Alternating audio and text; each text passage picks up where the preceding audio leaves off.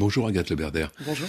Avez-vous le sentiment qu'une nouvelle étape a été franchie hier euh, dans la mobilisation contre la réforme des retraites? Bien sûr, on était très très nombreuses et nombreux dans la rue hier. On était plus de 3 millions. Euh, avec des manifestations 1 million 280 000 selon euh, les chiffres de, disons, officiels. Certes. Et, et, plus de 3 millions selon les syndicats. Absolument, dans toutes les villes de France, y compris des très petites villes, euh, comme ce qu'on voit en fait depuis le début de la mobilisation, avec des grèves euh, importantes dans de nombreux secteurs, et là qui commencent à être reconductible, notamment dans les transports, mmh. Euh, dans l'énergie, avec des initiatives partout en France. C'était plus de 260 initiatives sur tout le territoire français, et puis une mobilisation voilà massive dans la rue hier, à Paris notamment, avec 700 000 personnes dans la manifestation. Ce qui fait la force jusqu'à maintenant de ce mouvement, c'est l'unité syndicale. Euh, Est-ce qu'elle pourrait être mise à l'épreuve, cette unité, dans cette nouvelle phase du combat qui promet d'être plus dur. Or, on sait que le secrétaire général de la CFDT, Laurent Berger, euh, n'acceptera pas, que, il l'a redit d'ailleurs hier, euh, que la lutte contre la réforme des retraites ne tourne euh, à la violence. Et toutes les organisations syndicales ne sont pas forcément aussi déterminé sur cette question Aujourd'hui, on a une unité syndicale qui est exceptionnelle, qui n'était pas arrivée hein, depuis euh, plus de dix ans en France euh, sur une mobilisation, euh, notamment sur la réforme des retraites. Donc c'est exceptionnel et c'est évidemment un point d'appui pour convaincre tous les travailleurs et les travailleuses de se mobiliser, de se mettre en grève avec nous. C'est une unité qui a été reconfirmée hier soir hein, par un communiqué, un communiqué mmh. de presse commun des organisations syndicales de salariés et des organisations de jeunesse qui appelle à une mobilisation Aujourd'hui, évidemment, 8 euh, mars, journée internationale de lutte mmh. pour les droits des femmes. parler, bien sûr. C'est une journée de mobilisation aussi contre la réforme des retraites. Une mobilisation jeudi 9 mars de la jeunesse contre la réforme des retraites, avec des initiatives euh, un peu partout en France et une initiative à mmh. Paris euh, sur la place de la République. Et puis un appel à la manifestation samedi 11 mars. Et puis la semaine prochaine, dans le cadre de l'examen du projet de loi de la réforme des retraites. Alors vous avez parlé de la jeunesse. Il y a eu assez peu de lycées lycée hier, est-ce que c'est le signe que cette euh, réforme des retraites n'intéresse pas vraiment les jeunes? Et qu'au fond, quand on a 16 euh, ans, 18 ans, euh, et peut-être d'ailleurs même 25, 28, cette perspective est tellement lointaine qu'on a du mal à se sentir vraiment concerné.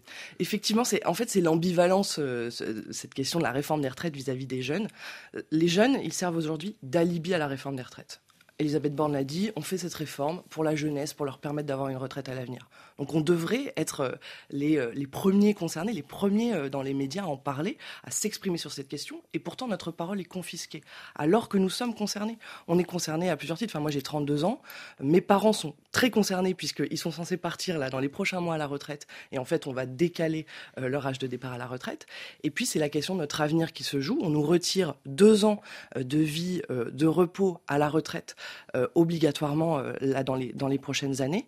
Et on nous promet, avec la baisse du niveau des pensions, un recours accru à euh, la retraite par capitalisation, qui est pourtant un danger pour l'environnement, puisque les acteurs de la retraite par capitalisation, les assurances et les fonds de pension investissent massivement dans des industries polluantes, climaticides, qui mettent en danger notre planète. Donc c'est un enjeu très fort, euh, cette réforme des retraites pour la jeunesse, et c'est aussi pour ça qu'elle se mobilise dans les universités, mais aussi au travail, avec beaucoup de jeunes, notamment ingé, cadres, techniciens, agents de maîtrise, qui se mobilisent pour la première fois sur leur lieu de travail en faisant grève. vous parlez du climat.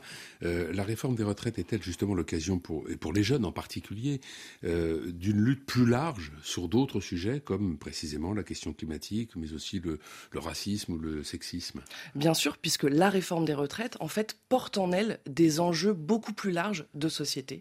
L'enjeu environnemental, je viens d'en parler. Mmh. Si on ne finance pas mieux nos retraites, si on ne demande pas aujourd'hui aux employeurs de financer plus massivement nos retraites, notamment en augmentant les salaires, hein, si on augmentait les salaires de 5% en France dans le privé, on gagnerait 10 milliards d'euros de cotisations en plus.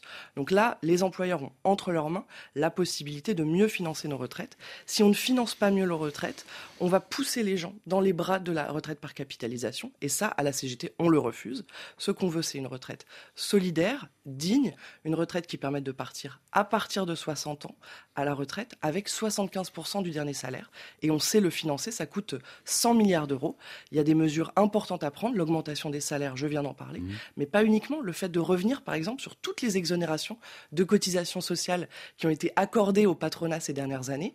L'année dernière, par exemple, 18 milliards d'euros de cotisations sociales sur nos retraites ont été exonérés ont été accordés mm. aux employeurs sans contrôle ni contrepartie. C'est de l'argent qui pourrait permettre de financer notre système de retraite. Vous l'avez évoqué, c'est aujourd'hui donc la journée internationale euh, des droits des femmes. Euh, pour vous, ce combat donc contre la réforme des retraites est aussi un combat féministe? Absolument. Aujourd'hui, c'est une journée très très importante et pas uniquement en France en fait. C'est une journée euh, de lutte, de mobilisation partout dans le monde et les femmes se mobilisent. On le voit dans plein d'autres pays, hein, en Iran, en Afghanistan, aux États-Unis pour le droit à l'avortement.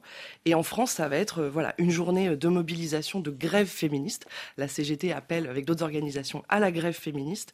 Euh, on voit aujourd'hui que ça va être une journée assez inédite puisqu'on a plus de 200 initiatives qui sont annoncées euh, sur l'ensemble du territoire français.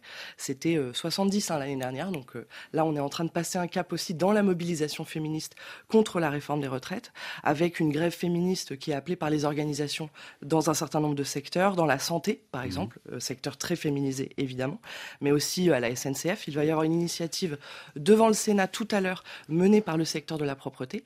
Et à Paris, on a une grosse manifestation à 14h à République avec un accueil famille. À la CGT, on propose aux familles de venir avec leurs enfants. On les accueillera avec un petit kit de mobilisation euh, pour leur première manif. Pour la deuxième année de suite, la France est classée par une société qui s'est spécialisée dans l'évaluation euh, de, ce genre de choses, la société Equileap, euh, classée à la première place mondiale de l'égalité homme-femme dans les entreprises sur plusieurs critères, euh, comme la proportion de femmes à tous les échelons, les écarts de rémunération ou encore euh, la politique de congé parental.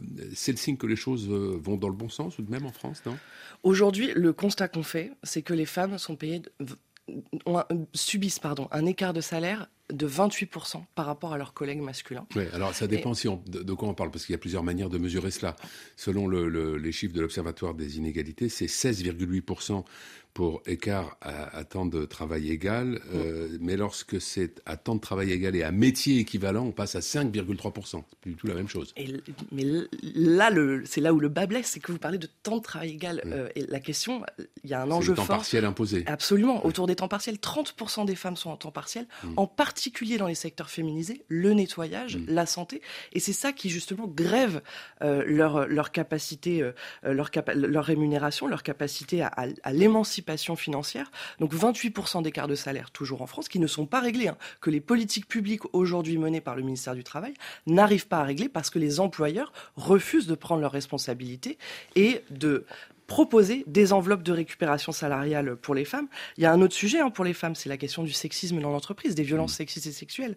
80% des femmes disent avoir été victimes de sexisme au travail, 30% des femmes de harcèlement sexuel au travail. Il y a 10 viols par jour sur le lieu de travail aujourd'hui et on a des politiques publiques qui ne parviennent pas à répondre à ça et surtout des employeurs qui refusent de prendre leurs responsabilités. En quelques mots, il nous reste à peine une minute, le congrès de la CGT aura lieu euh, dans quelques jours, ce sera du, 27 au 31 mars et c'est une femme qui devrait succéder à Philippe Martinez, Marie Buisson, en principe, parce qu'il peut y avoir une part de doute. Euh, est-ce que ça changera quelque chose sur la manière de mener la lutte syndicale? Oui, c'est important évidemment que les femmes prennent des responsabilités dans, dans, les organisations syndicales et en particulier dans la CGT puisqu'elles représentent une part importante aujourd'hui euh, de l'organisation. Euh, donc c'est euh, évidemment très important et puis mmh. ça, ça, participe à, nourrir aujourd'hui la mobilisation féministe qu'on organise dans la société, sur nos lieux de travail et contre la réforme des retraites. Merci Agathe Leberder. Merci, Merci bonne journée.